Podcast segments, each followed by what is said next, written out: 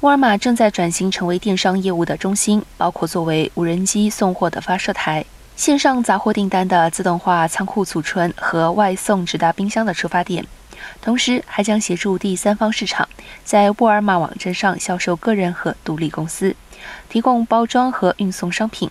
沃尔玛表示，将依靠两个关键优势来推动其电商业务。一方面是其在美国拥有约四千七百家门市，该公司是美国营收最大的杂货商。另一方面，沃尔玛希望扩大其商品种类，改善客户体验，并增加配送路线的密度，以将电商转变为更大的业务。